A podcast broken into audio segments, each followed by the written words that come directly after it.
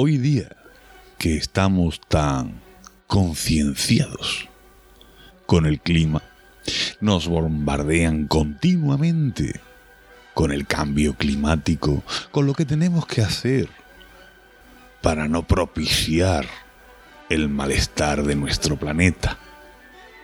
Pues bien, no hay que echarlo en saco roto. Os voy a comentar algo que pasó a mediados del siglo XX. Algo que ocurrió no en una aldea perdida de los Cárpatos. No, en medio de África donde prácticamente no hay nadie. No. Os voy a comentar un evento climático agravado por el hombre en 1952.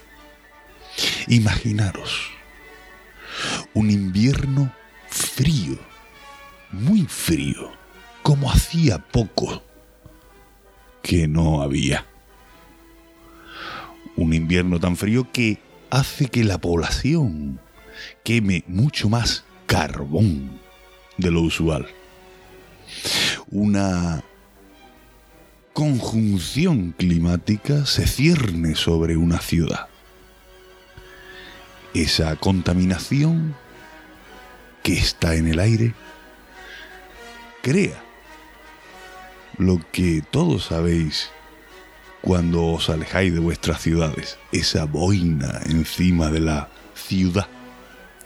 Pero un anticiclón resulta que se establece justo encima de esa ciudad. Y claro, anticiclón, frío, humedad. Se levanta una niebla, una niebla enorme, una niebla que no dejaba ver más de un metro de donde te encontrabas. Pero, ¿qué sucede? Una niebla condensa el aire. No lo mueve, no hay aire, no hay viento, no se mueve, todo está estancado. Y esa masificación de carbón en el ambiente por la quema de los hogares y de las industrias crea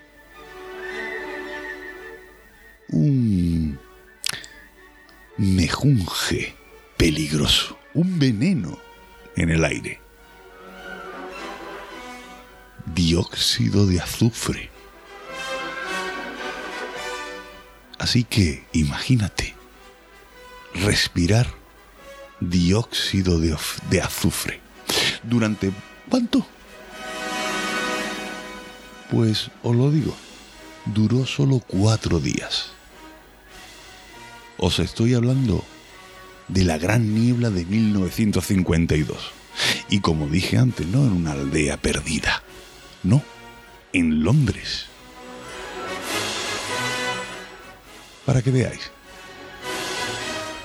se estima que en esos cuatro días, con esa niebla impenitente, ese dióxido de azufre siendo respirado por los londinenses, causó directamente 12.000 muertes, solo en la ciudad.